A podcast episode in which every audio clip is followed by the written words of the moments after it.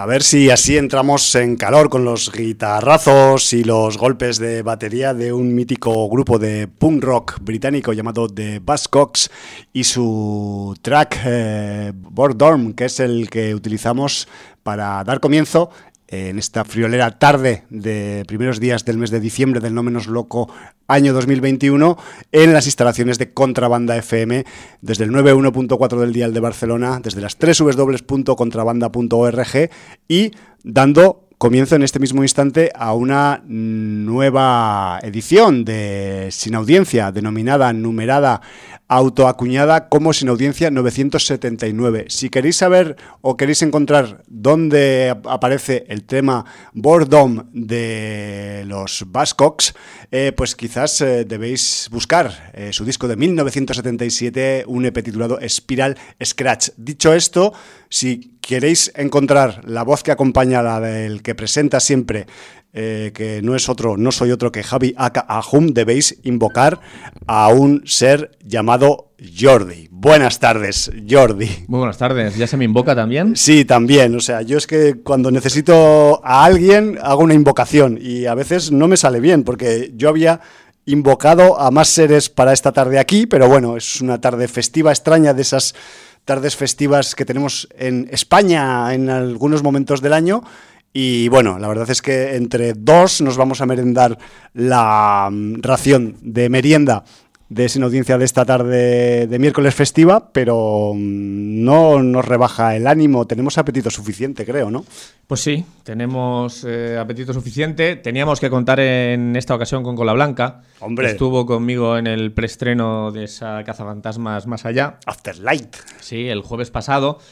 Pero bueno, eh, él vive al lado de la Sagrada Familia. Literalmente al lado. o sea, literalmente al lado. Y cuando ha ido a coger el metro para venir al programa, se ha encontrado que hoy se encendía la luz de la estrella nueva que han puesto coronando dicha iglesia. Una de esas torres que tiene. ¿Y, y qué ha pasado? Pues que metro inaccesible, todo cortado, policía, gente a mogollón Colapso, para ver la, colapso la iluminación humano. de la estrella. Y, y claro, pues me, me ha escrito un WhatsApp diciendo imposible. O sea, no llego ni, ni vol- bueno, volando, posiblemente Claro. sí, pero Sí, y andando quizás llegaría a la última media hora. sí, entonces Si acaso. eh, bueno, pues nada. De, de hecho, hay un un mensaje en el libro de visitas diciendo, queridos inaudiencers, odio las nuevas luces de la Sagrada Familia. Gracias y buenas noches. Bueno, eh, a veces eh, vivir al lado de un monumento mundialmente famoso, pues eh, es complicado, la verdad. Imagínate los que viven al lado de las pirámides de Giza, por ejemplo. Creo que esa zona está más desértica, nunca mejor dicho. Bueno, bueno. Eh, bueno, pues con, con- la blanca en el recuerdo, pues eh, haremos el programa igual. Espero que mínimamente bien que si hubiera venido en cuerpo presente. Así que bueno, ya vendrá en otra ocasión cuando las masas enfervorizadas por la mm, religión pues le dejen pasar en el metro. Es muy curioso, Jordi, que en el siglo XXI, el siglo de la ciencia, la tecnología, el individualismo y, y en teoría en un país laico, pues todavía cosas como estas eh, mindundeces, como encender unas luces en una iglesia, causen tanta sensación. Pero bueno, yo qué sé, el lucerismo lo llamaría yo, es un fenómeno. Bueno, pero a ver, eh, la Sagrada Familia en sí es un, un espectáculo. Sí, es una iglesia sui generis. Sí, entonces, eh, de hecho, mm, mi hermano lo llama eh, aborto arquitectónico, porque claro, está la parte que hizo Gaudí, Claro. que es la fachada que da a la calle Marina, y que claro, es la, la- la- la que bebe de- de- del naturalismo que inspiraba a Gaudí, eh, es un, un súper preciosista, detallista. muchos detalles. Mm, Luego, claro, Muchos animalicos por ahí escondidos. Falleció el señor Gaudí, la obra estuvo más o menos parada mucho tiempo y se le encargó a un señor llamado Josep María Subirax, eh, que es un escultor y grabador eh, que, si no me equivoco, ya falleció hace siete años o así, eh, pues seguir con la obra. Entonces hizo la fachada, digamos que da la calle Sardeña, y bueno, digamos que cuanto menos el estilo pues dista bastante del naturalismo recargado de, de Gaudí. Aunque siguió preceptos, digamos que de una manera bastante libre. Sí, es como si vieras la cara y la cruz de una moneda, ¿no? Correcto, pero sí, pero de una moneda del siglo, de principios del siglo XX con reminiscencia Sí. del XIX y, y la otra de un siglo XXIII casi, porque Sí, sí, porque es- minimalismo, mucho cuadrado cubista, Sí, mucho- es, bueno, muy, es muy fría, es como Sí, muy. Hay, sí. hay una especie, no sé si, que si son apóstoles o templarios, que, que son unos seres que pueden parecer pues de otro planeta también, ¿por qué no decirlo, no? De, o que- viajeros de, de otra galaxia. Y caras bueno, yo- invertidas que están esculpidas hacia adentro para, curiosidades. Y entonces ya mi hermano pues dice que con la estrella que le han puesto, que parece de Ikea, pues ya tienen ahí el pastiche completo, ¿no? Y Bueno. entonces, bueno, pues un poco... Sí, y además ahora que, les- ahora que hay que ahorrar energía, eh, pues eh, en, en esta ciudad en la que vivimos, que es tan, tan particular, pues eh, se está estableciendo una especie de ruta turística de edificios iluminados. Entonces, claro, dices, no, no iluminados Pero- por, pero por la que- fe, sino iluminados por la que energía. lo iluminan con LED. Que lo iluminan con LED. con, Bueno, eh, con dinamos de gente pedaleando. eso, eso pasó también. Un día hablaremos de una teoría conspirativa que existe sobre, lo, sobre la proliferación eh, tan impresionante que tenemos hoy en día de los gimnasios.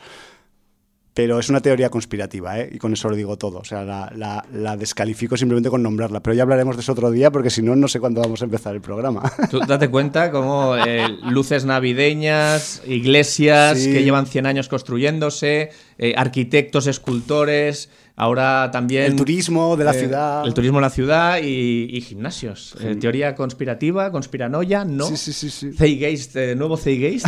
bueno, no sabemos. Bien, pues vamos con el libro de visitas. Sí, por favor, vamos a, con chicha. tenemos al señor Hallenbeck que dice: Lo prometido es deuda. Ya podéis votar para la fase previa de los premios sin audiencia de oro. ¿Cuánto trabajo? Recordad que podéis votar a más de uno por categoría. Tenéis de plazo hasta el viernes 17 de diciembre. Muchas gracias a todo el mundo, sean humanos o no. Y deja el link a- al formulario para eh, votar. Recordad que estos son los candidatos que luego de aquí saldrán los finalistas. Finalistas, sí, Eh, No lo hemos puesto todavía en redes, lo pondremos en redes, pero ya, si queréis entrar en el Eurovisitas y empezar a votar, por favor, es importante que los premios, sexta edición de los premios sin audiencia, pues tengan eh, cierto bagaje y cierto peso. Luego el señor Chemix nos dice, eh, queridos, eh, saludos sinovenceros. Lo primero decir que cometí un error tipográfico con la película Idiocracia, que recomendé la última vez que pasé por el libro de visitas, pues puse Idicracia. por añadir algo más, está protagonizada por Luke Wilson y es algo premonitoria. En esta película la población del futuro es absolutamente lerda y analfabeta. Ojo, en España ya se puede pasar de curso sin aprobar. Ahí lo dejo. En estos días me vi alguna película venida de países poco habituales en el cine de terror que paso a comentar. Postmortem, película húngara de 2020, Sí, con- aquí hemos hablado de ella, si no me equivoco, con una buena historia y algunos buenos efectos especiales, pero al director se le fue la mano con la duración, 115 minutos, y también se le fue un poquito cuando le da por poner a volar gente por los aires, cosa que puede sacarte una risita. A mí me encanta. Bien. The vuelve. Película tailandesa de 2020, que también película que, que hemos comentado aquí, que comienza como una historia de fantasmas y luego le dan un giro que no te esperas y cambia otra cosa con más sustancia y que mejora la película. Entretenida sin ser una gran película.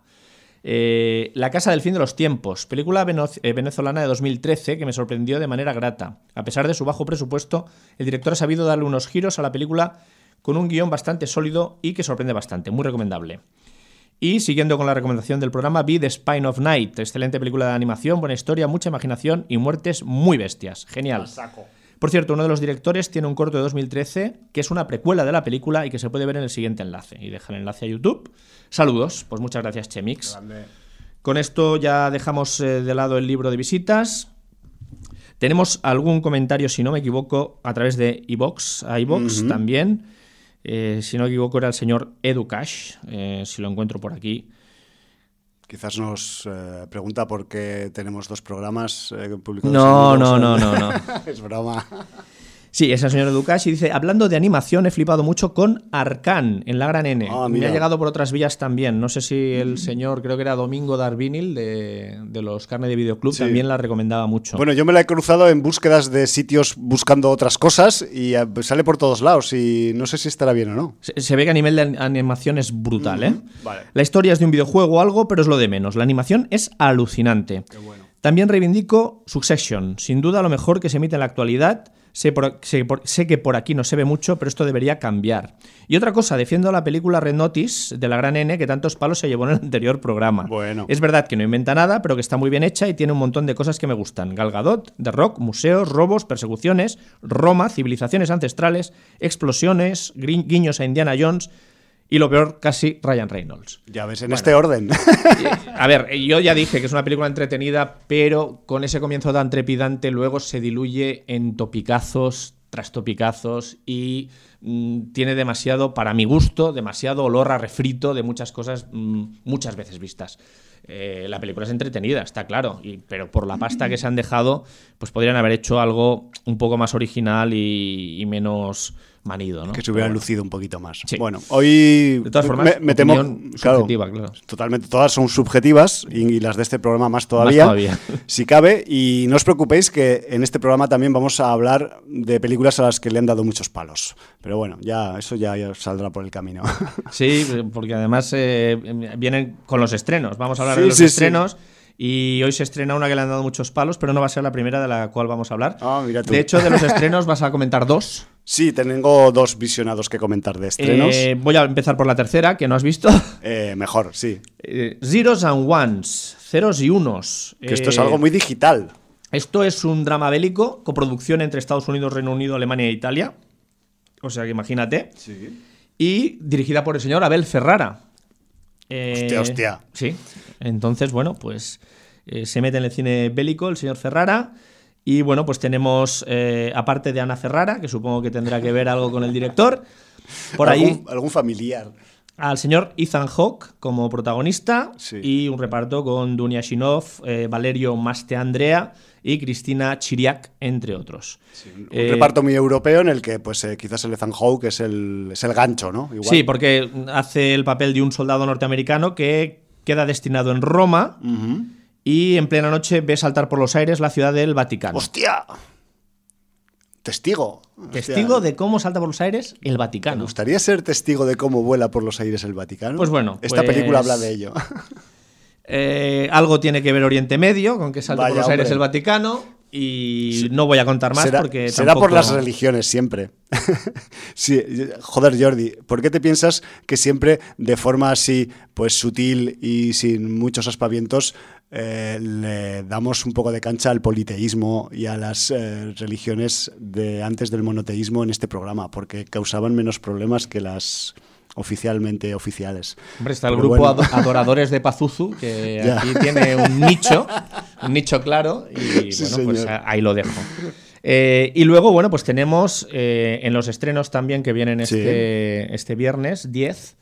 eh, tenemos por un lado la película de Raúl Arevalo El Lodo y por otro lado la película que se ha llevado más palos en los festivales, Posiblemente. posiblemente. Aunque que- ya, ya os digo que de forma quizás repartidamente inmerecida, pero bueno. Tú tienes tu opinión, ahora Sí. la dejarás clara. Yo todavía no la he podido ver. Es la película de Neil Blomkamp, eh, Demonic. Claro.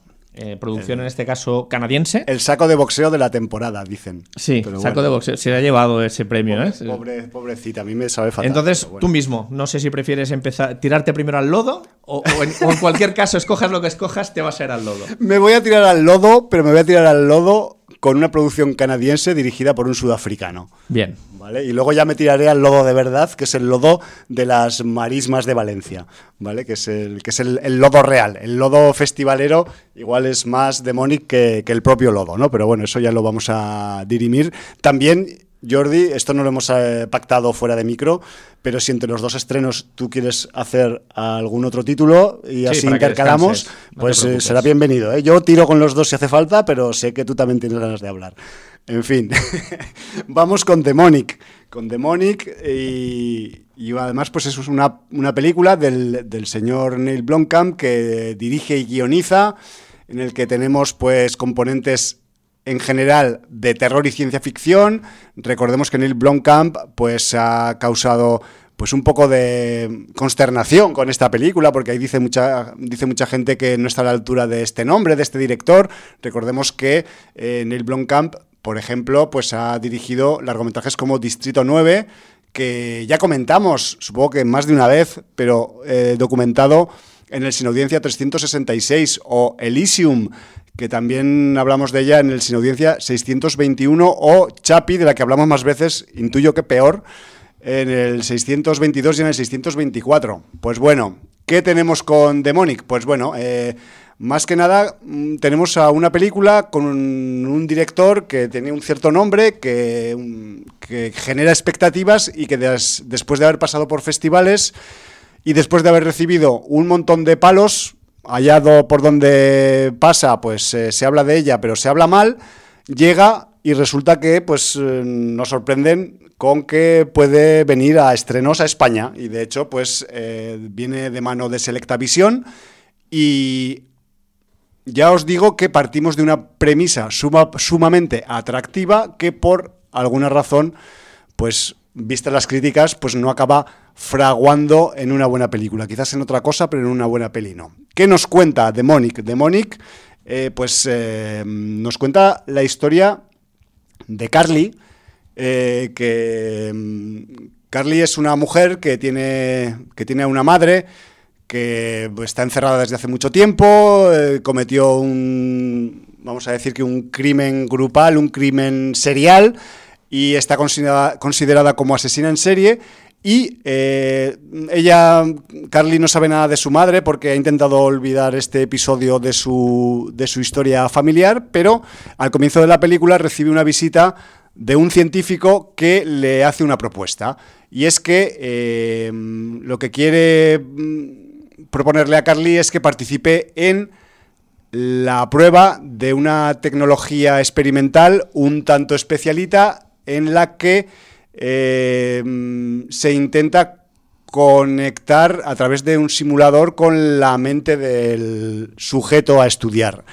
Como la madre de Carly, Ángela, eh, se encuentra ya desde hace años, y ella no lo sabía, se entera con la visita del científico, en coma, eh, además está internada en un centro, que esto ya es un poco sospechoso, que tu madre asesina en serie esté en coma y que además esté en un centro de investigación llamado Cerapol, que ya es un nombre que de por sí pues te causa una cierta sospecha de que hay algo mm, chungo están haciendo, pues bueno, resulta que al final pues logran convencer a Carly para que participe en este experimento en el que, repito, pues eh, a través de un simulador se trata de conectar la mente de la hija con la de la madre que está en coma. No sé si me he explicado bien con- las vueltas que le he dado. La cuestión es que ya os podéis imaginar que pues para el bien barra mal de la película, el experimento tiene éxito en la conexión, pero no sale según lo planeado. Y aquí vienen los tres puntos suspensivos ya, ¿no? O sea, entiendo que es una idea de partida, que además esto que os he estado contando son los primeros 10 minutos de la película, ¿eh? me refiero que enseguida nos metemos en harina y, se empieza a desarrollar un poco la historia. Eh, aquí lo que tenemos es un argumento que ya os podéis imaginar un poco, al menos en parte, con lo que os he contado, que mezcla pues la ciencia ficción médica con el terror sobrenatural. El terror sobrenatural no sale en la sinopsis que os he dicho, pero tenéis que tener un poco de fe en mí. Y además, eh, estos dos componentes son como los rasgos más principales, pero luego también tienen algunos ingredientes extra, pues como la como las investigaciones del estado de coma, la recreación de un estado mental como si de un videojuego se tratara. Me refiero que también juega un poco a las realidades virtuales, un poco la, la película, ¿no? Que ahí está un poco pues la parte más de componente de ciencia ficción junto a, la, a las cuestiones de investigaciones eh, mentales, médicas avanzadas, que también tiene bastantes, ¿no? Y luego tiene algunos ingredientes extra más, sobre todo los que tienen que ver con el terror sobrenatural, pero de esos no voy a decir un carajo, porque de esos es mejor eh, pues no saber nada y no decir, porque son algunos de los descubrimientos interesantes que tiene, que tiene la película. Además, en Demonic eh, tenemos una parte de la película que transcurre, digamos, en un mundo digital. O sea, lo digo abiertamente, no es, no es un spoiler. O sea, esta eh, simulación que se, que se utiliza para unir las dos mentes de la madre y de la hija, pues en pantalla tiene una mm, representación pues de videojuego prácticamente, ¿no? De muñecos digitales, entorno digital, decorado digital y y aquí empiezo un poco pues también a comentar mm, algunos de los varapalos que le han dado a la película. Dicen que esta, que esta parte digital se ha criticado mucho diciendo que mm, parece un videojuego barato y tal, pero yo creo, y poniéndonos realistas en el punto argumental en el que nos cuentan este rollo del simulador, que al revés, me parece bastante funcional en la película, porque eh, ese rasgo de imperfección que tienen las imágenes generadas por ordenador para eh, representar esta unión de las dos mentes de estas dos personas, pues lo primero, eh, hace referencia a la experimentalidad que tiene este procedimiento, que si fuera, si tuviera una textura 3D súper refinada y súper perfeccionada, pues no colaría que es un experimento y mucho menos eh, una prueba de esas que solo se atreven a hacer los científicos en contadas ocasiones porque los resultados pueden ser imprevisibles, ¿no? Como es en este caso, como acaba ocurriendo. Y segundo, esta emulación digital de la conexión entre las dos mentes, mm, digamos que genera imágenes en tiempo real. Eh, pues, entonces, eso implica también que eh, pues esa generación eh, continua de, recurso digital pues no tenga que ser perfecta tampoco. Me refiero que a esos niveles son algunos de los mm, uno de los puntos que, quizás pues se ha criticado mucho de, de Demonic, más allá del guion, de lo deslavazado de la historia, de, lo poco atado que está todo, pero que mm, con esto quiero mm, hacer eh, constatar que, pues que no todas las críticas que, se ha llevado son argumentadas. Me refiero que, por ejemplo, pues el de la cuestión digital a mí me pasa, me pasa eh, que es, que es concretamente, completamente factible para la peli. Y en lo que respecta pues a la cuestión del terror sobrenatural, aunque no voy a decir en qué consiste en concreto y en qué rama del terror sobrenatural se implica, sí que es verdad que en Demonic tenemos algunos momentos, atmósferas o escenas en concreto que están muy conseguidas en esta parte sobrenatural y que además tenemos alguna caracterización bastante guapa. Pero, eso sí, no me voy a poner aquí 100% defensor del Blomkamp, bastante menos de lo que desearíamos de un director con este nombre, ¿no? con este apellido mm, llamado Blomkamp. Eh, debido a la temática, Demonic está emparentada con bastantes títulos, eh, unos se pueden decir y otros no, evidentemente, bastante dispares, porque como mezcla terror y ciencia ficción, pues podemos tener mm, una variedad de influencias aquí muy interesante, pero a mí se me han quedado dos bastante recientes que, tienen que ver además eh, con conceptos que se manejan en Demonic y que son películas como mm, la australiana Necrotronic, que hablamos de ella en el Sin Audiencia 814, o Come True, que también iba también, pues, de, en este caso, de, de emular pesadillas y sueños eh, que eran dañinos para, para intentar arreglarlos, ¿no? Y de, y de ella hablamos en el Sin Audiencia 941. Y aunque mm, van hacia la parte del final de Demonic, también eh, podemos encontrar elementos de las tres anteriores películas de, de Neil en la parte final de Demonic también. Me refiero que él, él se. Sí, sí, sí que es verdad que eso hay que reconocerle a Demonic. Si la estética que tiene la película se aleja inicialmente bastante de lo que del apabullamiento visual al que nos tiene acostumbrado Neil Blomkamp, en la parte del final recuperamos un poco, eh, aunque sea eh, con pequeños destellos, tampoco demasiado, eh, no, me, no malinterpretéis, pues un poco esa, esa parte que es más, más su campo fuerte, ¿no? Hasta ahora, que es, que es pues eso, el- el refinamiento visual cuando tratas pues escenas de acción o de violencia o en el que hay que resolver una trama de una forma contundente. Bueno, Vamos con las razones del resultado. ¿Por qué, por qué la, por qué esto ha acabado así? ¿Por qué Demonic, que podría haber sido pues, una película quizás de las más destacadas de la temporada 2021 de festivales, ha acabado siendo pues, una de las más criticadas? ¿no?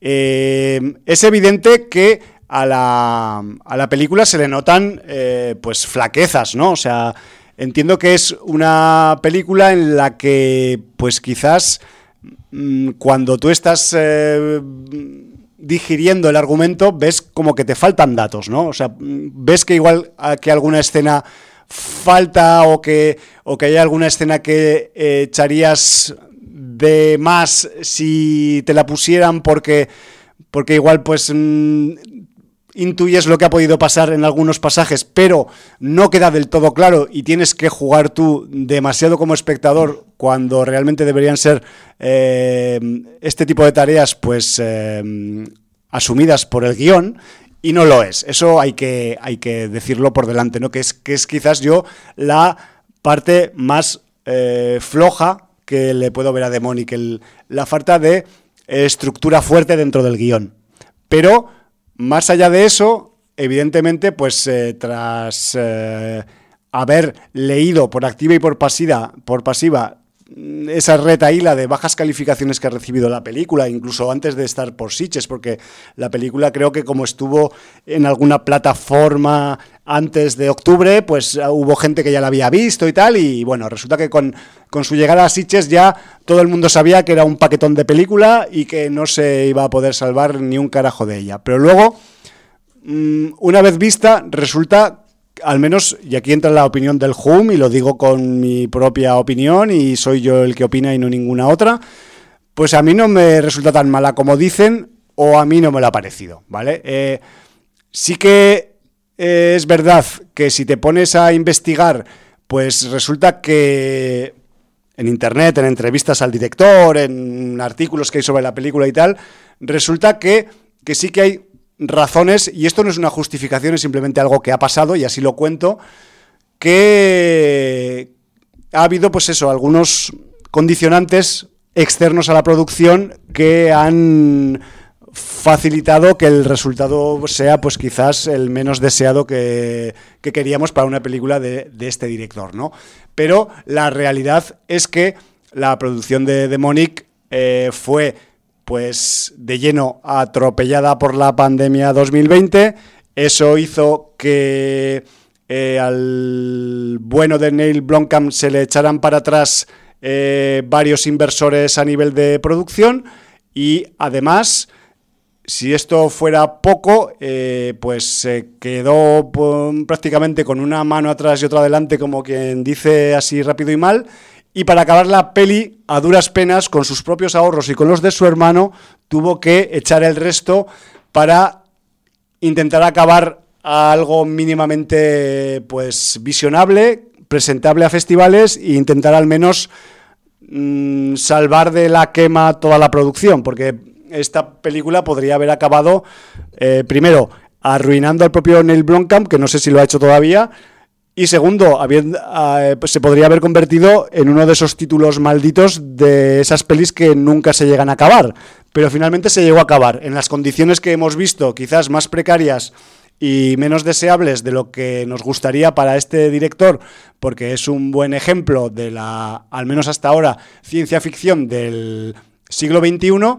Y bueno, lo que tenemos es, pues eso, una, una mm, película que, en la que han intentado salvar pues lo máximo posible con el mínimo de inversión necesario y, y bueno, pues incluso hablan de que eh, algunas eh, partes de la peli se rodaron eh, con la cuarentena pandémica en su punto más álgido y poco menos que de estrangis de espaldas a las autoridades en Canadá. Me refiero que incluso mm, se pudo exponer a, a palos administrativos o judiciales por, por haber acabado la película el director, ¿no? Para que veáis un poco cómo, cómo a veces pues eh, un proyecto se te puede volver para atrás y en vez de ser pues una fuente de ingresos o de o de rédito laboral, pues ac- acaba casi pudiendo ser una pesadilla, ¿no?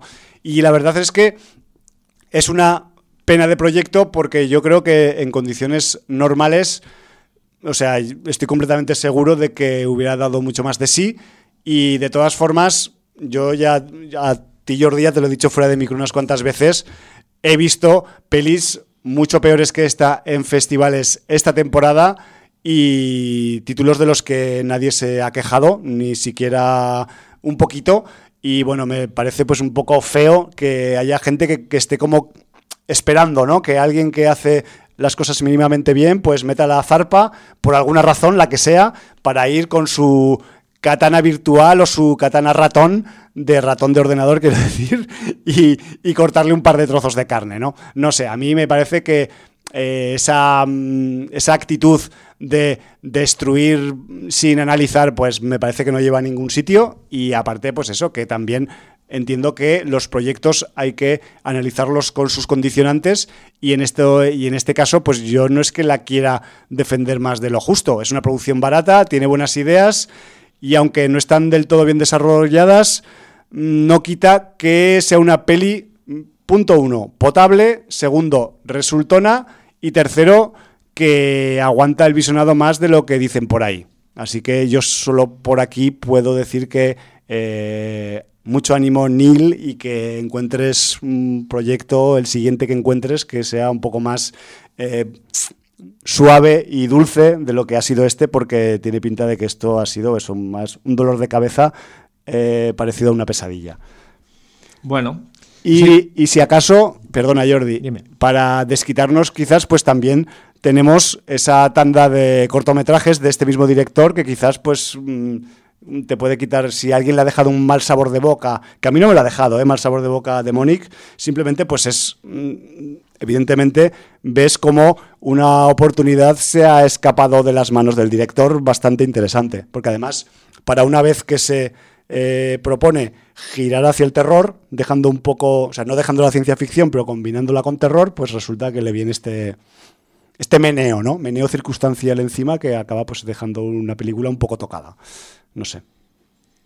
Muy bien. Pues nada, eh, ha sido un poco a la contra de la opinión general. Sí, vaya hombre. Aunque tampoco te ha llenado al 100%, ya has eh, eh, resaltado que, que, bueno, pues la producción tuvo bastantes problemas en sí por el tema del COVID y, bueno, pues tampoco es una producción redonda ni lo mejor que ha hecho el señor Blomkamp. Intentaré traer en algún momento, no va a ser hoy, pero acordaos que como somos un programa cíclico y hay gente que se acuerda de lo que decimos de unos programas para otros, intentaré en- traer en el futuro próximo alguna de esas películas que considero más mala que Demonic. ¿Vale? Para reseñar también el programa, para que... De las que has visto en Las que he festivales. visto en festivales, para que la gente pues pueda contrastar y decir, bueno, pues tendrá o no tendrá razón el Jun, pues bueno, lo valoráis en, en ese momento. Y cuando tu exiguo tiempo libre te permita también Sí. que revises los cortos del señor Blomkamp para poder traerlos. Exacto, los de. Oats Studio. Sí, señor. que es, digamos, la parte que podéis usar para enjuagaros la boca si os ha dejado mal sabor de boca Sí, Demonic, yo sí, sé. En los cortos de OH Studio hay ideas realmente brillantes y no me extrañaría que alguna acabara plasmada en largometraje. Bueno, en un estar- futuro próximo. estaremos atentos porque vete tú a saber si después de esta, que también en eso la gente igual no piensa mucho, vete tú a saber si al Blomkamp lo tenemos haciendo cortometrajes de aquí hasta dentro de 10 años. Porque esto va así en el mercado. Sí, no, no, está Pero claro. bueno, un día estás fin. arriba y otro día Te pega no la vuelta. dónde estás. Eso. Bueno, pues eh, yo voy a hablar de ese, de ese estreno, De ese reencuentro. de ese reencuentro, esos cazafantasmas Afterlife, más allá, como lo han llamado aquí, Sí. con el señor Jason eh, Reitman, el hijo de Ivan Reitman, cogiendo la batuta, con su padre produciendo. Y bueno, pues eh, tenemos aquí lo que dicen que debió ser ya ese Cazafantasmas 2016 que no contentó a nadie y que bueno, ha tardado hasta 2021, cinco años más, en aparecer algo digno que recuerde a esos cazafantasmas originales. Aunque también tiene algún homenaje y alguna cosita de esa segunda parte que, si no me equivoco, fue en el 89. Ajá. Yo mm, debo decir que en mi círculo más próximo, la película ha sido recibida con el sobresaliente prácticamente. Ah, o sea, sí. sí, Que Pensaba sí. que con frialdad, ¿no. No, no, no. O La sea, la ha gustado mucho. La han abrazado. Pero totalmente. Mucha Vaya, gente, vaya. mucha gente con la que tengo contacto de otros podcasts, de, de- a través de Twitter, Sí, de redes sí, sí. sociales, mm, con la que interactúo y que además normalmente sus opiniones muchas veces comparto. Ajá. Pues, eh, oye, mm, la han encontrado rozando la excelencia. Eh, yo debo decir que en mi caso no ha sido así. Encuentro que es una película, una buena película, ni siquiera notable, una buena película. Pero yo debo decir algo que a lo mejor puede sentar mal a alguna oyente o oyente de sin audiencia, pero es que a mí la primera tampoco me parece tan gran película. Bueno. Quizás O sea- alguien lo debe decir. Hombre, es que la, la primera tiene unos agujerazos de guion brutales. claro. La, la primera, si la coges como divertimento, entre- entretenimiento puro, es una pasada, pero daros cuenta de cómo es la idea Es muy loca. La, la idea de la primera película es que unos científicos que se han dedicado toda su vida a probar que hay fantasmas y que hay vida del más allá, cuando sucede un hecho que les da la prueba fehaciente de que existen los fantasmas, deciden abandonar la universidad o son expulsados, creo que Sí, son sí, sí. expulsados de la universidad. O sea, fíjate, cuando ellos de- demuestran lo que habían estado persiguiendo toda su carrera, lo demuestran con hechos.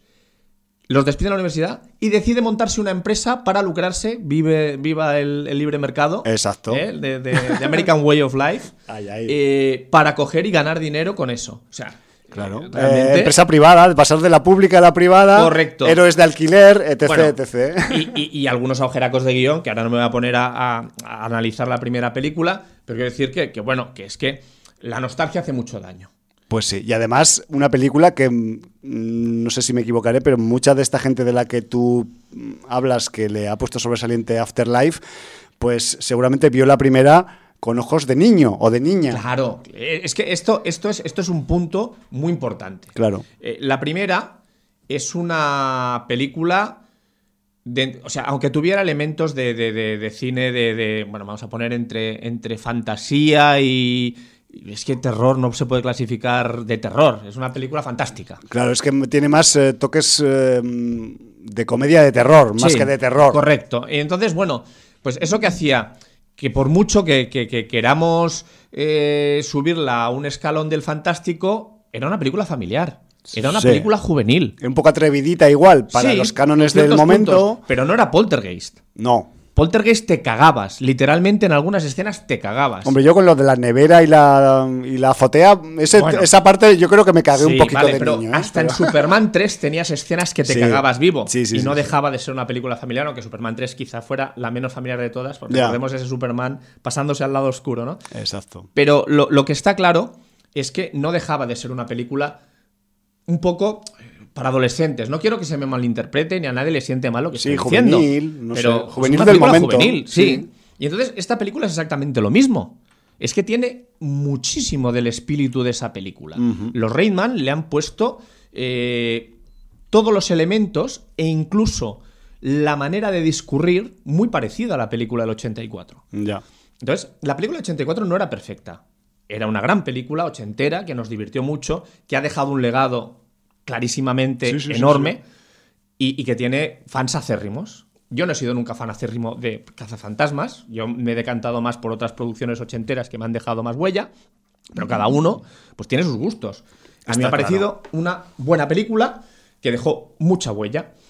Y eh, pues ha, conseguido que en 2021 pues tenga una secuela, mm, secuela bastante directa de la primera película y más indirecta de la segunda del 89, que si no me equivoco también la dirigió Ivan- Ivan Reitman, eh, pues eh, ahora tenga un legado que además puede abrir la puerta a algo más. Ya veremos. Bueno, Entonces el planteamiento de esta eh, Cazafantasmas más allá sí, cuéntanos, por favor. eh, bueno, no quiero meterme ya con la duración, se va por encima de las dos horas, están empeñados en meternos películas de dos horas. La verdad es que el tramo final es lo suficientemente vibrante para que si se te ha hecho algún un poco pesado el inicio y el preámbulo y la descripción de los personajes, que por otro lado permite desarrollarlos bastante bien, que eso también se agradece, pues eh, hace que, bueno, no sea una película que con una duración de dos horas se haga pesada. ¿eh? Es una película bastante dinámica. Pero sí que es verdad que el tramo inicial a lo mejor cuesta un poquito en arrancar. ¿Por qué? Porque la acción eh, pasa en un pueblo. Claro. Aquí nos olvidamos de las grandes ciudades, nos olvidamos del Nueva York arrasado, etcétera, etcétera. Y aquí lo que tenemos es una madre de familia que tiene dos hijos, un hijo y una hija, y que son desahuciados por no pagar el alquiler. Hostia. Y que se enteran que el abuelo ha muerto, o sea, el padre de la madre ha muerto, y les ha dejado en herencia una granja en un pueblo perdido, En Arkansas. en un ambiente en, rural, Yo qué sé. absolutamente rural, Wisconsin. eh, donde sea, whatever. Y, Whatever es y un estado. pues eh, encontrándose en la calle, la única posibilidad es ir a vivir a la granja del abuelo. Claro. Eh, digamos que la secuencia inicial de la película se ve por qué fallece el abuelo. Y ya te deja claro que no han sido unas circunstancias normales. Vale. De hecho, cuando llegan al pueblo, todo el mundo conoce al abuelo como el granjero loco. Entonces, eh, digamos que cuando ellos dicen dónde van a vivir, ah, en la granja del granjero loco, ¿no? Bueno. Bueno, bueno. Eh, bueno, pues encima, digamos que, que- que la familia, eh, el chaval joven, pues es un chaval que está con las hormonas a tope, que, bueno, pues... Estas adolescencia. y- sí. Y eh, la chavala, pues es, es, la típica friki, que es un poco una inadaptada, pues porque ella está por sus cosas, por su mundo, y bueno, pues también la película juega un poco a que ser diferente también es válido, es tan válido como ser eh, normativo. Ya. Y entonces eso lo marca mucho la película. Eh, va acompañado de, de dos muy buenas interpretaciones de- del elenco adolescente de la película por parte de la McKenna Grace, que hace de la hija, y del Finn Wolfhard, que lo recordamos de, de It o de Stranger Things, ahora ya bastante más crecidito Sí. y, y mucho más alto, que, que están, están ex- excelentes. La verdad es que mm, los dos eh, hacen una- unas interpretaciones pues mm, notables, eh, diría que en el caso de, de la chica, tirando a, a sobresaliente. Eh, realmente aguantan el peso de, de la película. Eh, digamos que en, en el elenco adulto, pues de alguna manera se ven apoyados eh, por el señor eh, Paul Rudd, que bueno, que mm, ya lo conocemos porque es nuestro querido Ant-Man en, en el, en el UCM, y por eh, la actriz Carrie Coon, que es la que hace de madre. La madre, Eh, el señor Paul Rudd interpreta pues al eh, profesor del pueblo, que además es sismólogo, porque en el pueblo, sí, en el pueblo, sin haber ninguna falla cerca, ni placas tectónicas, ni ningún volcán, están, Qué curioso. están sucediendo seísmos. Uy, uy, uy, uy. Entonces, bueno, pues eh, entre algunas eh, experimentaciones que llevaba a cabo el granjero loco y estos seísmos que está captando el sismógrafo del profesor de la escuela local, pues ya tenemos unas bases de, de que está pasando algo De que tenemos un poco de tomate en el pueblo, ¿no? y, y entonces a partir de aquí se van a sentar las bases de, de esta nueva película de los cazafantasmas. Eh, bueno, no voy a contar más del argumento, porque Sí, mejor porque- que lo descubráis por vosotros mismos. Podemos empezar a especular a partir de aquí Correcto. tranquilamente. Yo ya os he dado una base. Debo decir que la película, evidentemente, eh, quiere hacer un equilibrio entre dar nuevos bríos a la saga, pero mm, tener muy contento al fanservice. Ya. Yo creo que está bastante equilibrado y durante gran parte la película lo consigue. Sí que es verdad que la película hay un momento en la parte intermedia que dices, a ver, esto no es normal que pase eso. O sea, gente que nunca ha utilizado una serie de gadgets es capaz de utilizarlos de una manera natural Por ciencia infusa. por ciencia infusa, eh, cómo vamos a decir que un vehículo que necesita de mu- mucho cariño y muchas reparaciones para que vuelva a ronronear, de pronto sus gadgets funcionan perfectamente, Te refieres sin al, que nadie los haya te tocado. refieres al vehículo del teaser, ¿no? Que salía ya en el teaser de la Bueno, que película. nadie ha visto el teaser o el, o el tráiler ya sabrá de qué estoy hablando, pero bueno, incluso en los pósters creo que Sí, aparece, sí. o sea, tampoco estoy contando ningún gran secreto. Sí, sí, sí. Pero Entonces, bueno, hay varias cosas de estas, brindis al sol, vamos Ya. a darlos por buenos y, y ya está, ¿no? Eh, también que por la parte, mm, vamos a decir, maligna, sí. tengamos viejos conocidos. Bueno, pues también Ya vamos, mola a, también. vamos a dejarlo ahí, que vale, si hay reapariciones, que hayan reapariciones de todo tipo. Bueno, bueno.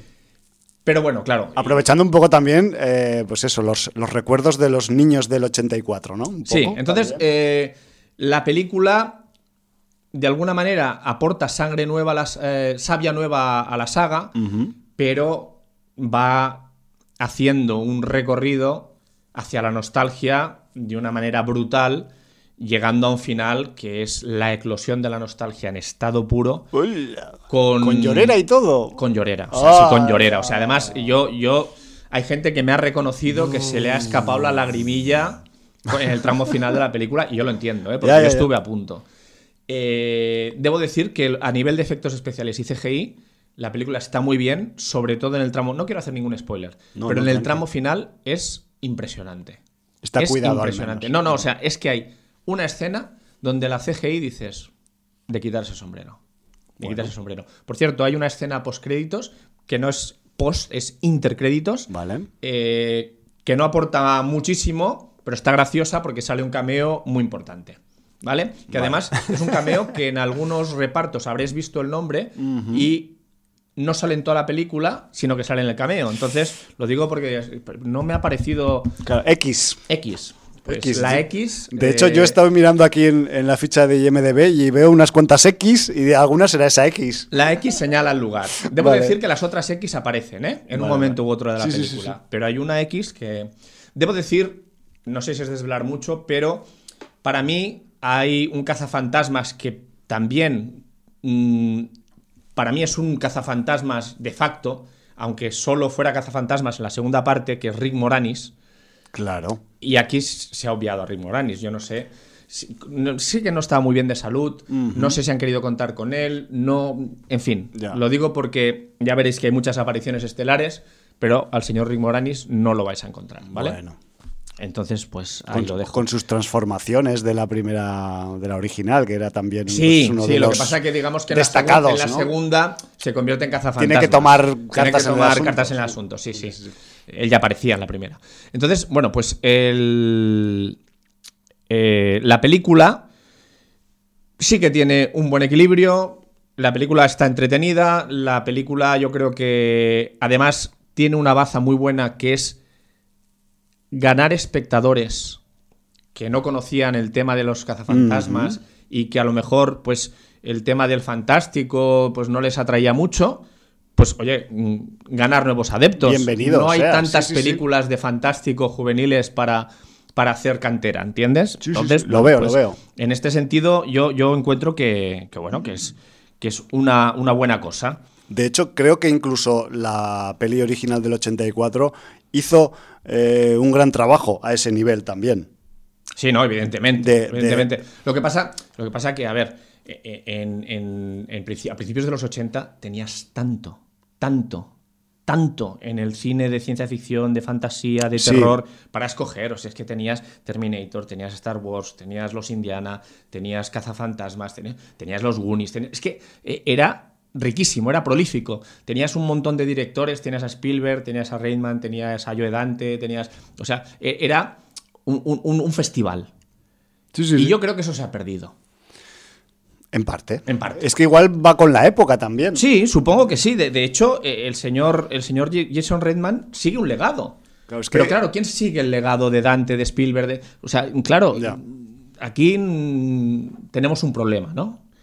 Y entonces, bueno, pues, pues todo eso, de alguna manera, pues eh, se ha ido perdiendo. Entonces, mm, va a ser difícil que tengas una continuidad de títulos que a lo mejor animen o cuiden esa cantera para que realmente luego eh, sientan curiosidad por, por ahondar dentro de los títulos de, de- ciencia ficción o, o de fantasía o de, o de terror, o incluso mm, de, de un terror más mm, familiar, Sí, por decirlo de alguna manera. sí. Pero siempre se pueden pasar a, a títulos de la época. O sea, claro, luego les puedes poner Gremlins, les puedes poner Los Goonies, les puedes poner películas que los primeros cazafantasmas, películas que aunque no sean de esta época, sí les eh, hagan ver que este cine pues tiene cosas muy interesantes, ¿no? Exacto. Entonces, en ese sentido, pues yo creo que, que esta película puede servir de trampolín.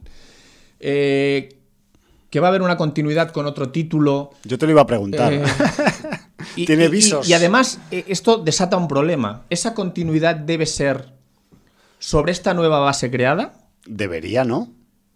o sobre esas X que pueden aparecer en algún momento y que hay gente que tienen ganas de que vuelvan esas X. Todo depende de eh, a quién quieras fidelizar o dirigir la supuesta posible futura entrega. Me ex- explico. Sí, pero son los, padres los que llevan a lo- los hijos al cine. ¿eh? Ya, eh, sí, pero en algún momento los hijos van a tener que pagar por su propia cuenta.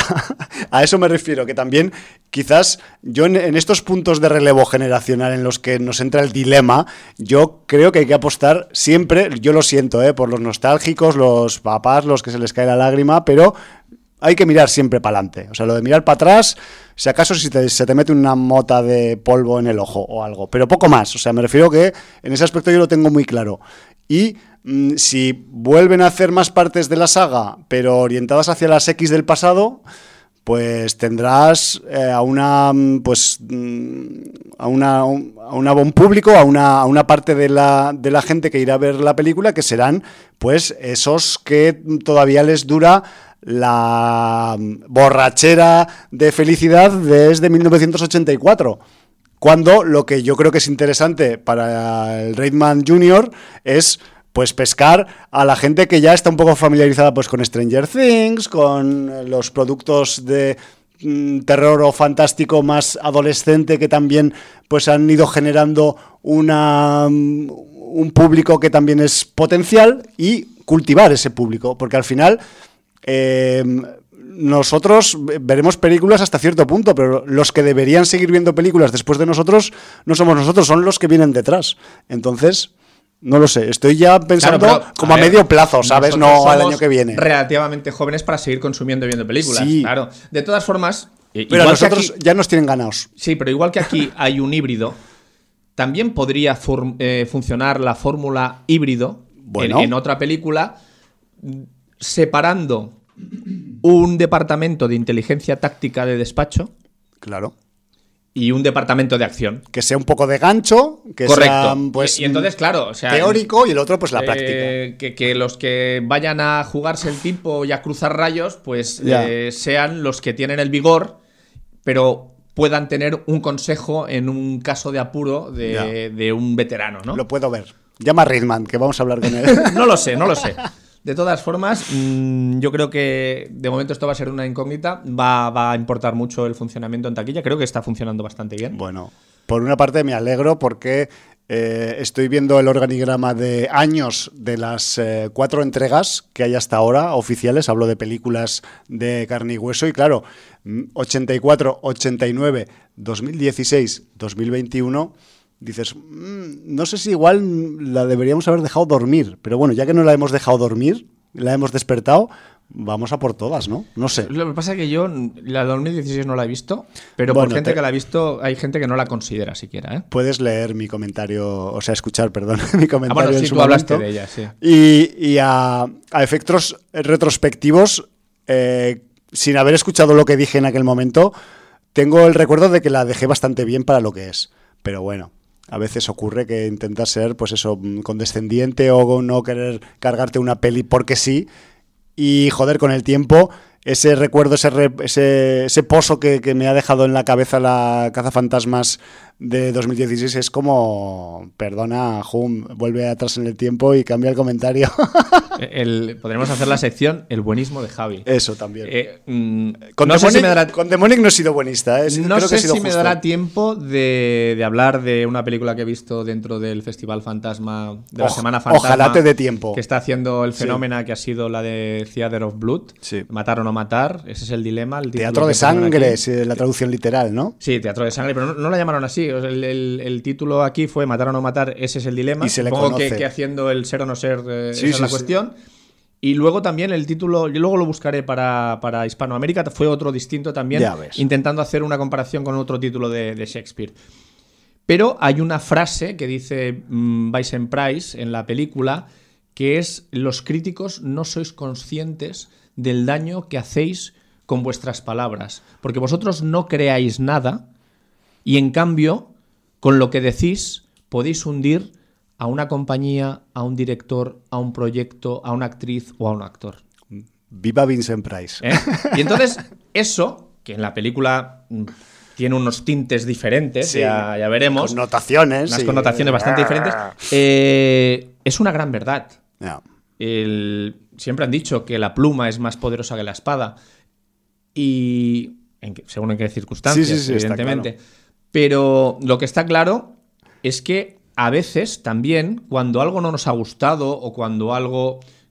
con la facilidad que hoy en día, sobre todo a través de las redes, despedazamos cosas, eh, tiramos trabajo por tierra y tal, nos hemos de dar cuenta que ahí detrás hay una serie de personas que han estado haciendo un trabajo, que han estado desarrollando unas ideas, que han tenido que buscar financiación, que han tenido que mm, pasar muchísimos problemas, y más en estas épocas de COVID, para llevar adelante un proyecto y que a veces nuestra frialdad en, en- en, decir cualquier barbaridad eh, sin atenernos a las consecuencias de todo lo que ha habido detrás, oye, pues no estaría de más reflexionar de vez en cuando y pensar, hostia, eh, no seamos tan ligeros. Y más cuando a veces ni siquiera hemos aportado nada financieramente a eso que estamos denostando o Esa masacrando. Esa es, Esa la, es esa es otra. la segunda parte. O sea que aquí el análisis de conciencia, esto es una perspectiva que yo supongo que da la edad, aunque supongo que hay gente que ni siquiera con edad tiene esta perspectiva. Nunca lo va a conseguir. Pues oye, eh, no está de más pensar las cosas y siempre tener un mínimo respeto. Sí, al menos. O sea, tú puedes decir, evidentemente estás en tu derecho, cuando alguien hace cualquier cosa de manera pública, eh, tú estás en tu derecho eh, en juzgarlo o en criticarlo, Emitir tu opinión. pero que esa opinión sea respetuosa. O sea, es evidentemente igual que el que escucha sin audiencia y le dice, oye, me parece una mierda. Y con esto llevas 20 años, pues este programa Pues sí, es pues una bazofia. una Oye, mierda pues de 20 estás- años. Estás en tu derecho a opinar, porque nosotros lo hacemos de manera pública, aunque te lo estamos dando gratuitamente. Claro. Pero, hostia, no nos masacres, ni, ni- porque no hace falta, porque quiero decir, no sueltes la bilis del mal día que has tenido, la mala semana o el mal año con, con alguien que te está ofreciendo algo con el propósito de entretener. Que luego lo consiga o no, oye, pues mira si tienes productos y no te ensañes. Ya caerá otro mejor, O sea, yo qué sé. eh, cada creador, en lo poco que pueda hacer, intenta aportar su granito de arena, pues para que esta vida pase mejor, no para otra cosa. Que lo consiga o no. A pues, veces oye, se tuerce, a veces sale Claro, derecho. Pues correcto. bueno, eh, Pero si el, el- el espectador lo trata con respeto, pues siempre va a ser una relación más fluida. Si es que no, no hace falta decir nada más, ¿no? fijo. Pocas cosas más que añadir. Lo es una película que la he disfrutado, me lo he pasado bien. Eh, la parte final eh, es una vorágine que va hacia arriba, o sea, la película acaba en alto. Tiene momentos Pero- muy emotivos. Pero tan, tan en alto como la del 84 y Eh, aquí es que las comparaciones son odiosas. son odiosas, ¿no? Y Sí, aparte es que estamos en otro medio, también no estamos en New York, no hay Torres Sí Gemelas. que debo decir no una hay- cosa que nos pusieron en, en la sala, no sé Es cómo se verdad, llama. la cuestión La sala técnica. triple, sí. Con la triple sala de triple pantalla. Sí, ¿vale? señor. ¿Qué es esto de la triple pantalla? Hay unos multicines en Hospitalet que tienen Sí, esto. eh, eh, estos multicines ya sacaron la sala 4D hace un tiempo, eh, donde conté mi experiencia viendo la segunda parte de Harry Potter, y ahora han sacado la triple pantalla. Y entonces, claro, yo digo, ¿qué será esto de la triple pantalla? Yo el recuerdo que tengo la triple pantalla es ir a- a- al paralelo de Barcelona, al Regio Vistarama, un cine donde se proyectaba en Vistarama. Eh, hablamos, eh, no me acuerdo en qué programa, se Por habló ahí. de ese sistema de proyección que era con tres cámaras una que proyectaba al medio y dos que proyectaban cruzadas a los lados, donde conseguías unas panorámicas brutales. Claro. Eh, Que- ahí vi la conquista del oeste. Que te llegaban al rabillo del ojo, ¿no? que llegaban al rabillo dice. del ojo. Pero era toda una pantalla continua con la misma calidad y solo había dos separaciones porque la pantalla estaba en tres trozos, Claro. obviamente, pero que, bueno, se veía muy poco. Pero todo era con la misma calidad y eh, en, en- en un cine que era de, aquellos que tenía una pantalla punta a punta, pues que tenía, yo que sé la cantidad de metros, no voy a decir los metros porque no tengo ni idea, pero una burrada de 70 metros. metros. Era, era, era una burrada. Y, y claro, yo digo, ¿qué, qué nos depararán aquí? Porque claro, no deja de ser una pantalla dentro de un centro comercial. Sabemos que allí todo está muy acotado, muy cuadriculado, nunca mejor dicho, porque Pues sí. es una sala cuadrada, como la mayoría de salas, o rectangular, si queréis, para ser más precisos, como las salas de los multicines. Y aquí lo que tienes es, aparte de la pantalla, unos paneles a los lados que son como varios rectángulos que, que- que te prolongan por las paredes laterales un sitio donde proyectar algo que ni siquiera son cuadrados, porque digamos que van haciendo como una especie de, de pirámide maya mosaico, decreciente. sí. O sea, en la parte alta a lo mejor tienen cuatro rectángulos de longitud, luego Vale. cinco, luego seis, luego siete y luego ocho, ¿vale? Vale, Me hasta que llega al suelo, sí. Sí, no, no llega al suelo porque está a la altura de la pantalla. La misma altura de la pantalla, sabemos que la pantalla al suelo siempre una Sí, de un par de metros, una cosa así. Bueno, pues. Y es una pantalla que no se utiliza en todas las escenas, solo a veces. Entonces, ¿qué pasa? Hostia. Tienes la imagen principal en la pantalla, ocupando toda la pantalla que tienes enfrente, y a ratos se proyecta, se amplía la pantalla a estas dos pantallas laterales.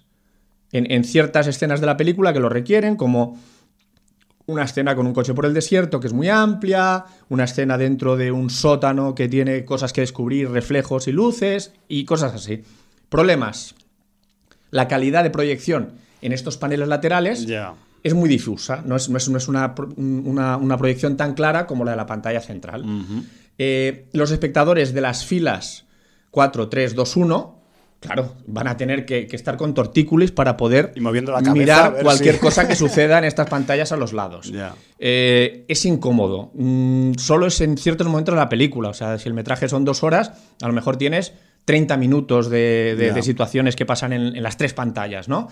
Tampoco te pierdes nada en esos laterales. O sea, puedes ver cómo el haz de la linterna enfoca a un lado, o un personaje sale de la pantalla central y se va para la pantalla lateral, o un vehículo. Cosas así. El asesino no sale en la pantalla. Pero a la lateral. que llevas un rato con este sistema, llega un momento que desconectas de las pantallas laterales y aunque las pongan, tú acabas con la vista fijada en la pantalla En central. la parte central y ya. Y punto. Eh, cosa que con el Vistarama no pasaba, porque como lo abarcabas todo a un golpe de vista, eh, sí que podías fijarte en detalles de las pantallas a los- al, al final y tenías una panorámica mucho más vasta ¿no? de, de la situación.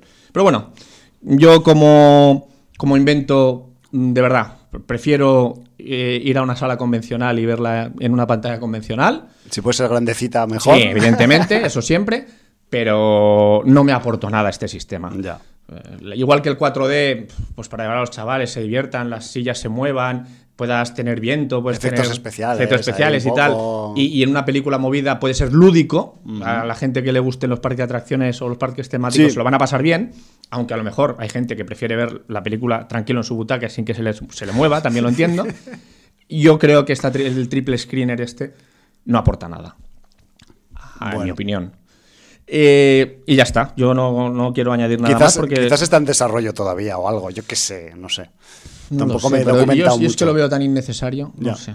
Más allá no de sé. que tengas una Sí, porque buena es que calidad de creo que técnicamente no está bien resuelto. Ya. Como para ser algo que, que te aporte algo. Tampoco sé si, porque nos dieron invitaciones y no sé si la entrada es más cara para ir a esta Ya, sala. Pero si realmente encima te cuesta un euro o dos euros más, pff, de verdad. Que podría ser no, que- no perdáis el dinero. Este tipo de implementaciones a veces viene no, la con un 4D seguro que tiene un, No. un suplemento. El- en este caso, pues supongo que si le ha tenido un coste adicional para la sala, pues también lo querrán cobrar.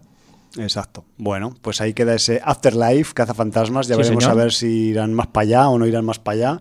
La... El cimiento de ir más para allá está echado. Otra cosa es que lo quieran aprovechar o no. O al menos eso he deducido yo de todo lo que me has contado.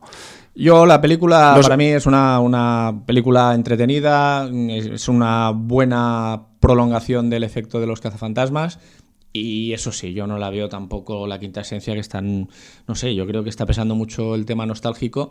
y, pero bueno, oye, cada uno tiene su opinión y si hay gente que le ha parecido tan buena película, le ha oye, tocado pues el corazón. parece Es que claro, es perfecto. Sí, todo sí. tan subjetivo Todo a, subjetivo. efectos de, de las emociones que dices. Y además, claro, no te es puedes que meter no ha sido ni una, ni dos, ni tres personas. Es que estoy viendo Ya, mucha ya. gente que realmente de 9, de 10, qué gran película, Mm, qué gran final tendré que verla al final. Y ¿eh? Y mira bueno, pues- que yo aprecio bastante la primera y la segunda. Mm, Un poco menos la segunda. Sí, pero la segunda tiene puntos interesantes. Pero tiene- tiene- y- tiene cosas muy guapas. Y cosas de terror. Sí. Mm, aunque la primera, el final, como bien dices, tiene cosas terroríficas, la segunda también tiene ese cuadro, ese. mm, cuidado, sí, ¿eh? y la segunda tiene también a Bobby Brown, tiene eh, a los Randy MC en la banda sonora haciendo Ya- ya- ya la versión que meter ahí. electro de Ray Parker Bueno, Jr. recordemos, claro, Ray. Parker Jr., quien me quiera preguntar, ¿aparece el tema de Ray Parker Jr. en esta Afterlife?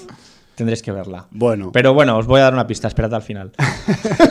Se hace esperar, pero bueno, yo qué sé. Al final aparecerá en, en- en el tercer cuarto de hora de créditos, aparece, porque a veces las ponen las canciones ahí seguidas en los créditos, ¿no? In- in- inabarcables. Bueno. Bueno, pues ahí queda esa nueva entrega de Cazafantasmas y por aquí iremos viendo si, si va a más o no va a más y se queda aquí. Y se quedan, pues eso, los nostálgicos ahí llorando en un rincón. Pero bueno, espero que no, que, que, mm, si el mercado va bien tendrán más dosis de su drogaína nostálgica. ¿Vamos al fango? Vamos a tirarnos al fango, más bien dicho, al lodo, que no deja de ser un sinónimo del fango. Sí, perdona. Yo ya. pero es el título elegido, el lodo, para la, lo que es la segunda película, el segundo largometraje del director valenciano, muy importante el dato, valenciano, Iñaki Sánchez Arrieta. Aunque tenga por ahí una Arrieta y un Iñaki que podría denotar, pues eso, procedencias de otros lugares geográficos. Wetland se va a llamar en su carrera fuera de España, el Lodo. Y este director, el Iñaki Sánchez, pues ya tiene una película anterior que yo no he visto que se titula Cero, escrita con Z y con una O con un palote cruzado entre medio. Todo se ha dicho. Eh, la distribuye Vértice Cine y en esta El Lodo pues tenemos un reparto Spanish Style que pues quizás los nombres que más resaltan son a nivel informativo mediático pues Raúl Arevalo y Paz Vega, aunque tenemos también a Joaquín Climent y a Roberto Álamo, entre otros personajes un poco más secundarios, pero igual de importantes en esta, en esta función. La película eh, se ha rodado, creo que casi íntegramente en la albufera de Valencia. Me refiero que está muy agarrada al tema que toca, que ahora os voy a contar, y en la que pues el factor geográfico y el factor lugar donde ocurren los hechos, pues es el que mm, tiene la influencia principal en el desencadenamiento de los hechos que aquí nos cuentan. Os voy a decir antes de la sinopsis que lo que tenemos en el lodo es una película de suspense rural con tintes de drama y esto cosecha mía unas gotitas de neo-western. Pero bueno, es una lectura subjetiva mía que como las emociones que genera Cazafantasmas Afterlife, quizás pues es muy subjetiva, pero yo la he visto, ¿vale? Que ahí, ahí queda, queda marcado. ¿Qué nos cuenta el lodo? Pues bueno, tenemos pues una parte del levante ibérico con una fuerte sequía en la parte que afecta pues un poco pues como el título de la película indica, pues los arrozales, las zonas de cultivos que necesitan mucho agua en esta parte del, del, levante mediterráneo de la península ibérica.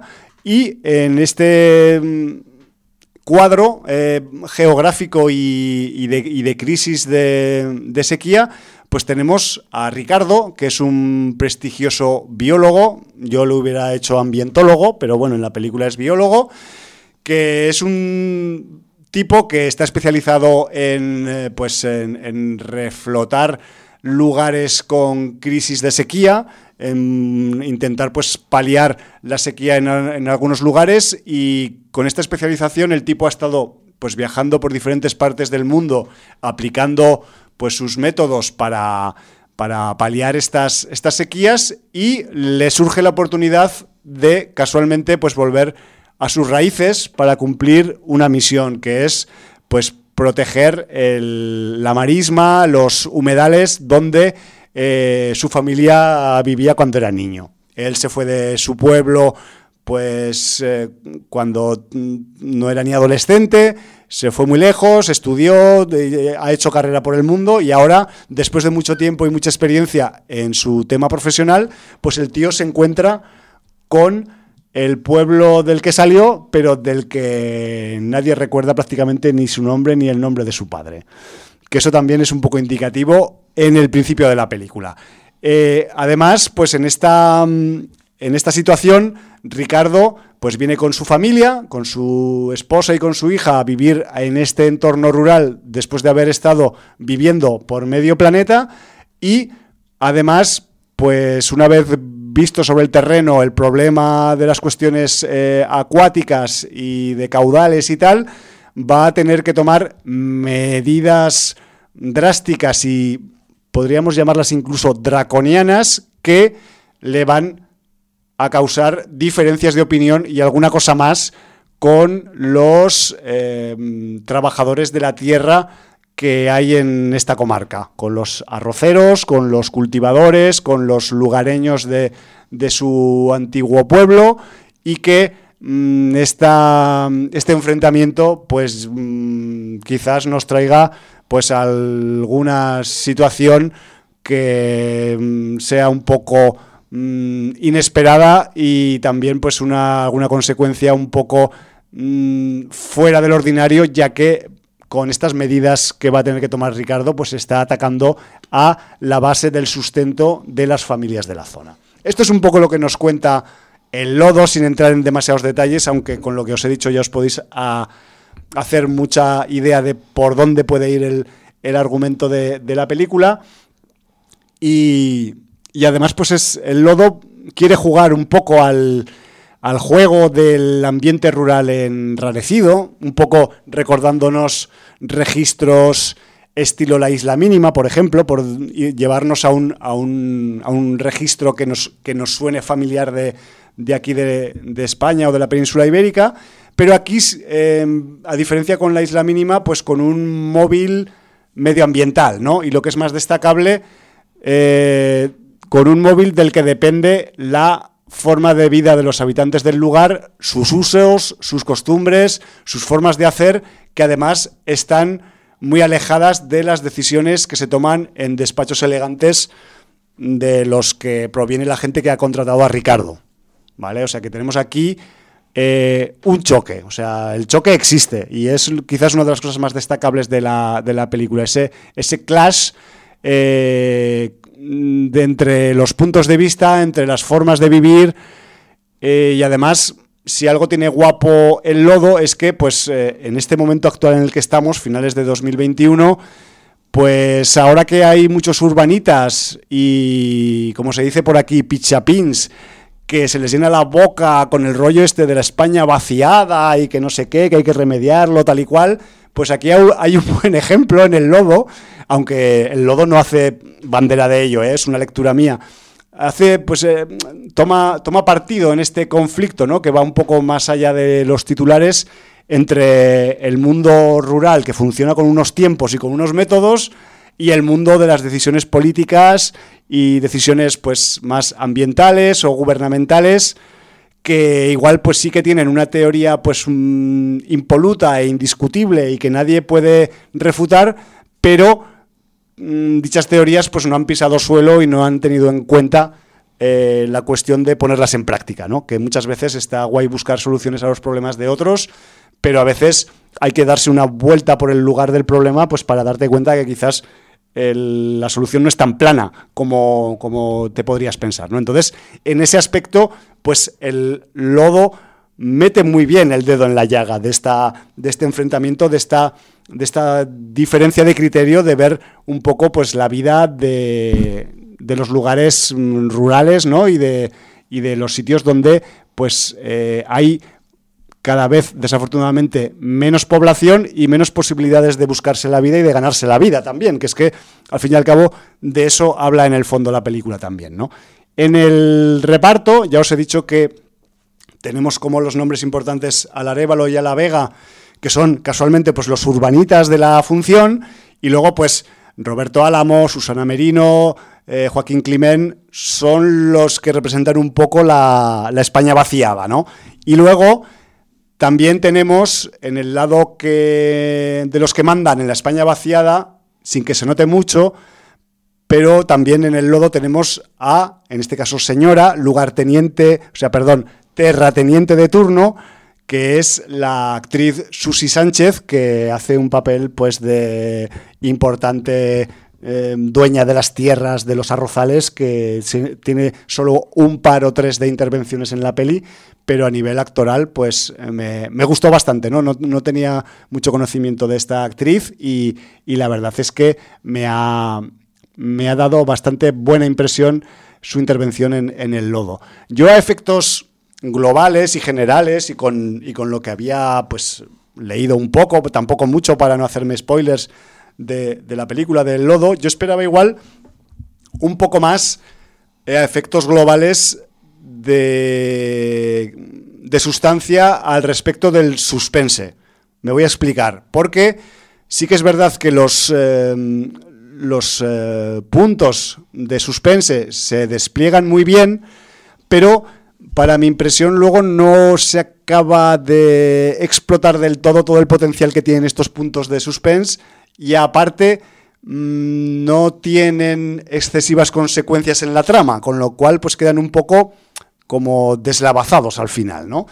Y luego también eh, lo que os he nombrado antes, ese toque de neo-western que tiene, de hecho, pues si alguien, alguno alguna veis el lodo, mm, ya constataréis que este toque yo creo que existe, ex- es real y aparte este toque de neo-western se podía aplicar a otros puntos y a otras zonas rurales de la península ibérica, pero bueno, mola que aquí lo hayan hecho también porque dices, en Valencia, en los arrozales, podría plantearse una situación violenta y hago un pequeño spoiler con armas de fuego mm, reglamentarias.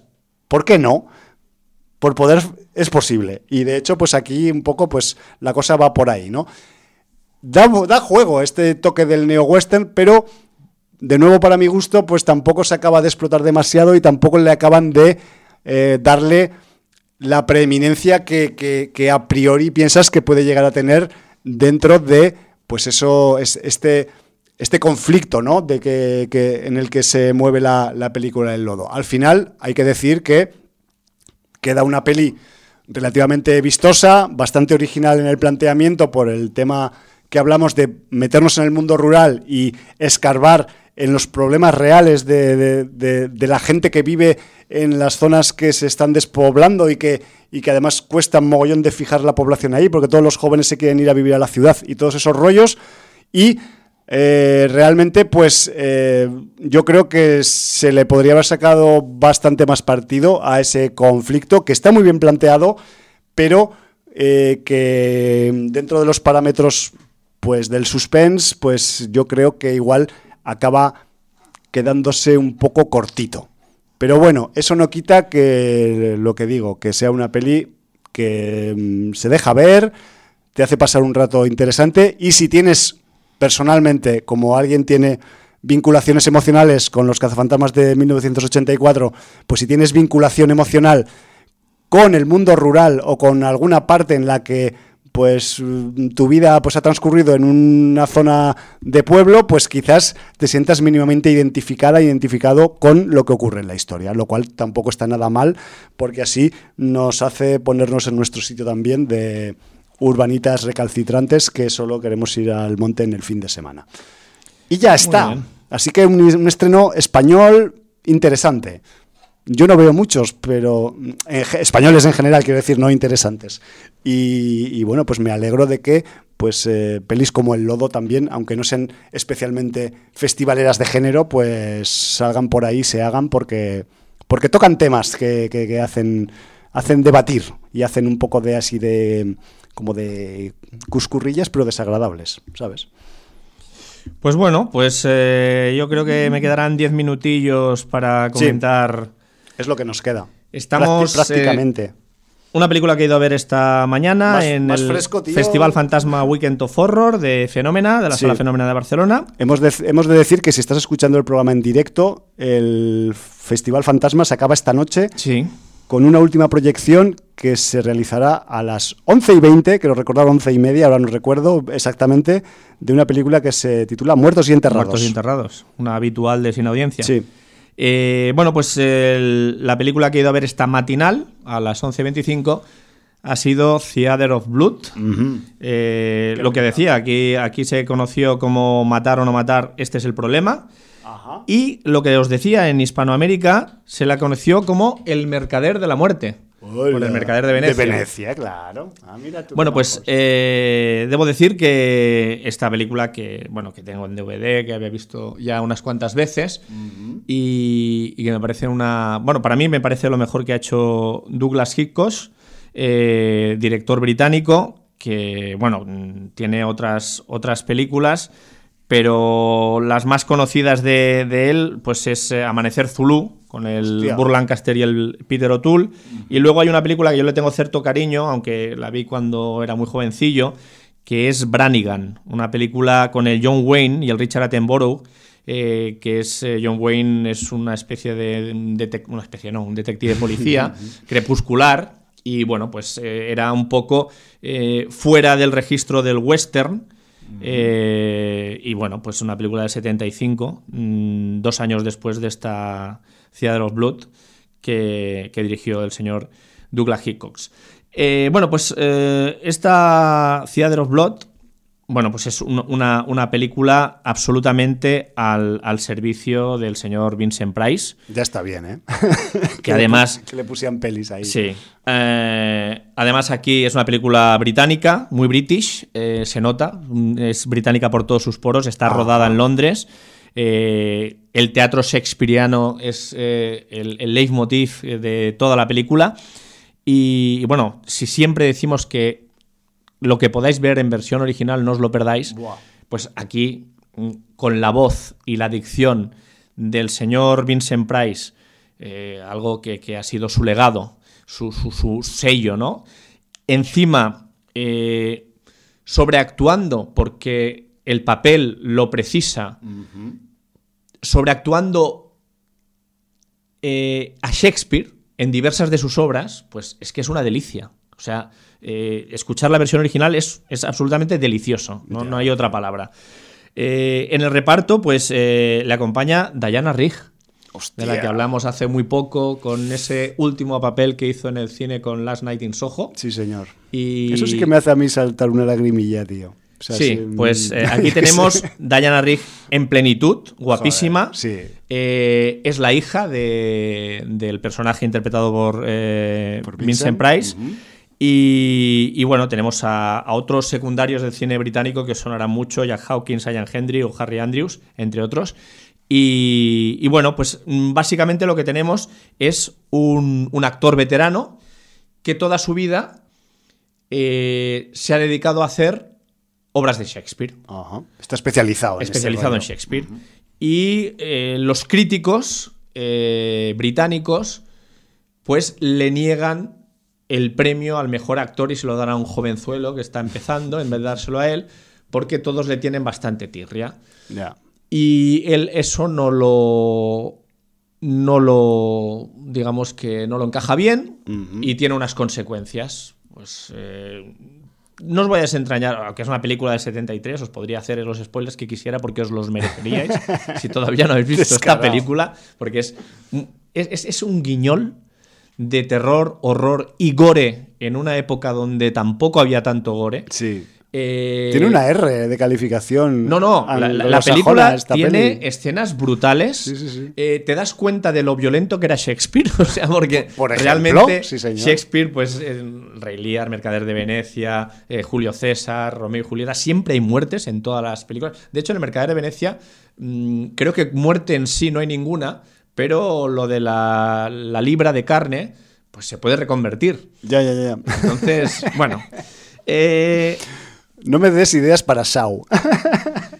La película es brillante, la película ha envejecido divinamente, Sí, la película es bueno. muy disfrutable, la película tiene toques de humor british eh, también, de esos que te arrancan una carcajada. Había un espectador especialmente agradecido en el lado izquierdo de la sala Sí. que, que realmente con algunos de los puntos de la película se desternillaba. Eh, Vincent Price, bueno, ¿qué os voy a decir? Llena la pantalla. Es muy curioso cómo las películas de los años 70 eh, mm, están filmadas, porque de alguna manera también vais, vais a encontraros con, con eh, primerísimos planos, eh, los actores y las actrices pasando delante de la cámara, maneras de, de- de- de hacer los travelings, escenas también eh, con vehículos rodados de una manera diferente a lo que estáis acostumbrados en la actualidad. Y, y todo esto tiene mucho encanto. Entonces, bueno, pues la, la- la película es muy histriónica, es una película, ya lo digo, guiñolesca, porque además es una película sobre el teatro, eh, las personas que rodean al, personaje principal de, de Edward Lionheart, o sea, Joder. algo, un nombre más rimbombante para un actor shakespeariano no se puede encontrar. Pues bueno, pues eh, es brutal. Eh, no, no, no, no quiero explicar más cosas de la trama, pero yo, si no la habéis visto, os la recomiendo. Yo he completado mi sueño cinéfilo de poder verla en pantalla grande, porque nunca la había podido disfrutar en pantalla grande y debo agradecer a Fenómena al señor Nacho Cerdá que la haya traído en pantalla grande para que los fans la hayamos podido disfrutar. Pues no sí. éramos mucha gente, la verdad, en una matinal de, de día festivo, en miércoles, pues no sé si había, yo qué sé, una séptima parte de la sala llena como mucho. Bueno, o sea, es grande también, fenomenal. Sí, Cabe mucha gente. éramos poca gente para lo que se merecía la película. Pero bueno, yo la he disfrutado mucho. eh, os la recomiendo absolutamente. Eh, tiene partes realmente, incluso alguna durilla. O sea, me estoy acordando ahora de una escena con un caballo. que- Explícita, quieres decir, Sí. ¿no? Todo el mundo se queda con una escena con otros animales, con una pareja de animales. Porque hay más animales, vaya hombre. Sí. ¿Tú no lo has visto? Te- Te voy a sacar Eh, la tarjeta roja. Sácame la tarjeta roja ya. Bueno, pues eh, todo el mundo se queda con una escena de dos animalitos, Sí. pero yo la escena de, del caballo me parece realmente brutal. Es una escena, un caballo, un camino de grava, no voy a decir más. Y no, no- no sufre el animal, ¿eh? Que vuele la imaginación. El caballo no sufre, eh, debo decirlo, porque ya sabemos que hay gente que prefiere que sufran las personas que los Total, animales. total. Aquí sufren las personas. Debo ¿eh? Decir que la pareja de animalitos, aunque no sufrieron en la película, sí que hay una escena luctuosa de una pareja de animalitos, ¿vale? Lo digo para quien, eh, Quien tenga sensible. problemas con ese tipo de escenas, que sepa que, bueno, que sale algo, pero tampoco... Y bueno, pues eh, una película muy divertida dentro del humor negrísimo que tiene. Claro. Eh, una película con trozos gore, una película mm, que es un teatro, es un teatro toda la película y así se ha de, así se ha de disfrutar, como un teatro, como un guiñol sangriento y, y bueno, pues Muy- eh, absolutamente recomendada. Muy teatral por eso, o sea, muy a nivel, a efectos de producción, muy a niveles técnicos, muy de eh, escenas como si fueran de teatro o no. No, no, no, porque tiene, exterior, sale- tiene sale- exteriores, tiene. Sí, sí, no, no, no transcurre. Hay cosas que transcurren en un viejo teatro, Claro. mucha de la acción, por, por, por tema de la trama. Pero no, no, o sea, hay localizaciones de, de diversas índoles. De hecho, la escena del caballo transcurre eh, delante de un edificio en unos campos verdes de esos abiertos con un camino de grava largo, largo. Hay escenas eh, en Londres. Hay mm, el, el Támesis es protagonista de alguna escena también. Bien. O sea que sí, sí. Y, y también vais a ver un poco el submundo del Londres de los años 70 Brutal. eh, con algunos mm, homeless que habitan eh, los márgenes del río en las zonas más perjudicadas de, de Londres. Joder, pues eso vale oro. Entonces, bueno, pues. porque ahora es una zona súper turística. Bueno, sí, sí, claro. Ha cambiado, ha cambiado mucho en los últimos. Sí, sí. Bueno, pues casi 50 años. claro. Es que ya hace unos días de esta peli. Joder, Joder. pues 48 años. Eso. 48 años. Pero será en 2023 será el 50 aniversario de esta película. Muy bien. Pues eh, recomendada por tres en vez de por dos. Sí, sí, sí. Y- Yo le tengo mucho cariño. Es una, una película que desde siempre me. Ya, ya la vi. Seguramente la vi por primera vez cuando no debía. En algún pase televisivo. en ¿no? algún pase Quizás. televisivo y yo, pues con 10 o 12 añitos, me fascinó. Y, y me pareció brutal. Y es que la película sigue teniendo un aura que, que es difícil encontrar en las producciones de hoy en día. Ya, carisma, ¿no? También un poco. Mucho carisma. El señor Vincent Price, si algo tenía, era carisma por, por todos los poros. Por eso, por eso, que además es y que- bueno, lo que te digo, una, una Diana Rigg en, en esplendor.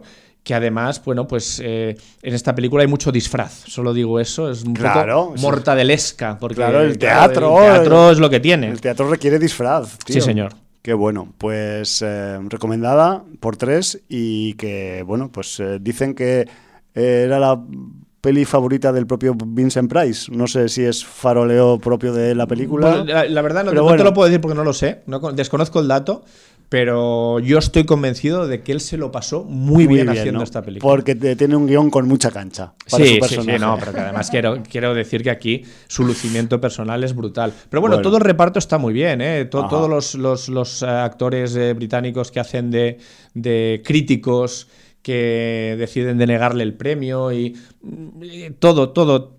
Todo en la película está muy bien hilado. Esos, esos eh, homeless también, eh, que bueno, pues tienen también su papel. Eh, realmente es que dices, hostia, es que es- esta gente está muy mal. Esta gente le da la priva, la, a la- A todo. la droga. Hombre, hay 73, tenía Sí, que haber sí, un poco hay, de... hay una yonki en ese grupo que, un que da un, un mal rollo. Claro. La yonki de las rodillas eh, esquifidas. Bueno, es que eso es una catalanada como un castillo.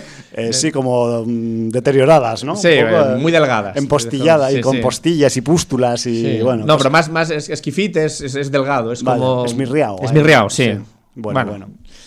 En fin, pues oye, Theater of Blood o cualquiera de sus um, Acepciones. acepciones en castellano-español. El mercader que- de la muerte Eso. eh, y el matar o no matar. Este es el problema. Este es el problema o la Ni cuestión. siquiera, o- ni siquiera pusieron la cuestión. Mira que hubiera sido Claro, porque- mejor para referenciar. Ya, porque igual no se ser. acercaban demasiado y Sí, había que ¿qué- poner... qué un- va derecho Shakespeare a estas alturas? Yo No estoy lo sé, convencido no de que no, no. Es que a veces esas cosas las cambiaban. No, me parece que, que los derechos son 50 años, puede que Ya. en algunas cosas 100, pero es que Shakespeare son, son siglos ya. Ya. Nadie te va a cobrar derechos por, por hacer nada de Quizás, Shakespeare. quizás lo hicieron simplemente para que no se pareciera a una adaptación al uso de No, Shakespeare. porque ya matar o no matar ya no es ser o no ser, pues Claro. entonces mm, that is the question, pues mm, este es el problema, no... Claro, porque matar. No esta es la pregunta, ¿no? Matar puede llegar a ser un problema. No Sí, matar sí. también. Pero bueno, tendréis que ver la película para averiguar cuál es, cuál es de los dos es más problemático, ¿no? Bueno, pues eh, estamos acercándonos muy bien, ¿eh, Jordi, con el tema de la elección del título y también del, me- del, del, eh, minutaje utilizado en el comentario, porque estamos... Me he ceñido, ¿no? Sí, estás ceñido eh, como un guante a una mano y nos queda pues escasos momentos mm, para despedirnos. Eh, nos podría caber alguna cosita cortita, pequeña, alguna noticia, si hubiera por ahí o alguna cosa, pero, pero estamos ya un poco en el límite del bien y del mal. Bueno, decir simplemente que estoy con la serie de, de Ojo de Halcón. Voy al día porque aprovechando que yo es fiesta he podido ver el cuarto. Va semanal el asunto, ¿no? Va semanal. Eh, ya como las últimas series de, de Disney está saliendo cada capítulo los miércoles. Y bueno, pues ya van cuatro y creo que son, creo que son seis. ¿Solo? Bueno, sí. eh, Sí, creo que sí. Con lo del año pasado, supongo que eh, todas las han reducido bastante en extensión y bueno, eh, ya vendrán más si tiene chicha. Quizás, y bueno, pues que- quedan dos. Sí. O sea, pues yo con toda mi mm, flipada pensaba, porque hemos hablado de esto Jordi y yo antes de empezar el programa en directo y le, y le he dicho, quizás para la semana que viene igual puedo ver un par, no sé qué, pero claro, la semana que viene ya casi habrá acabado la serie. Por ahí, ar- Es el rollo. andará, sí, sí. Pero bueno, haremos lo que podamos y si no, bueno, la reseñas tú y ya está, tampoco pasa nada.